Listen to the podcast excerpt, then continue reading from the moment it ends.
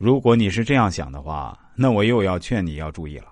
有时候写书的人为了给自己某个论点找一些论据，或者某些人在做某些事情，仅仅是为了说服自己而心安理得找一个理由，看似有道理，实际上是犯了逻辑牵强的错误了。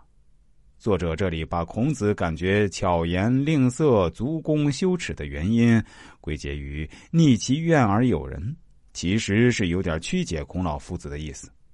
孔子那句话出自《论语》，它原意是巧言令色、足弓都是与君子言行相悖的，是可耻的。如果把巧言令色、足弓、怨逆而有人放到实际职场，大家还会觉得可耻吗？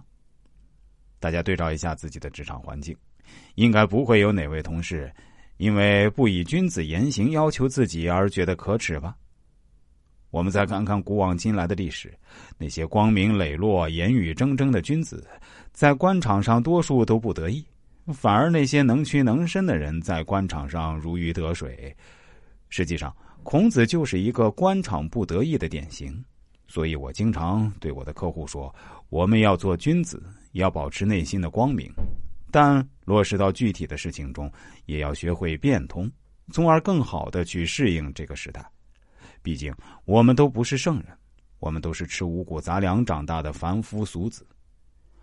孔子之所以为圣人，他最终的目的是改造世道人心，希望人与人之间应该仁爱，因为在他的年代，物质匮乏，法治不健全。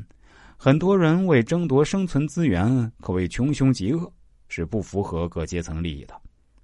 我们芸芸众生想改造世道人心，这的确是一种妄想。除了碰一鼻子灰，不会有其他的结果。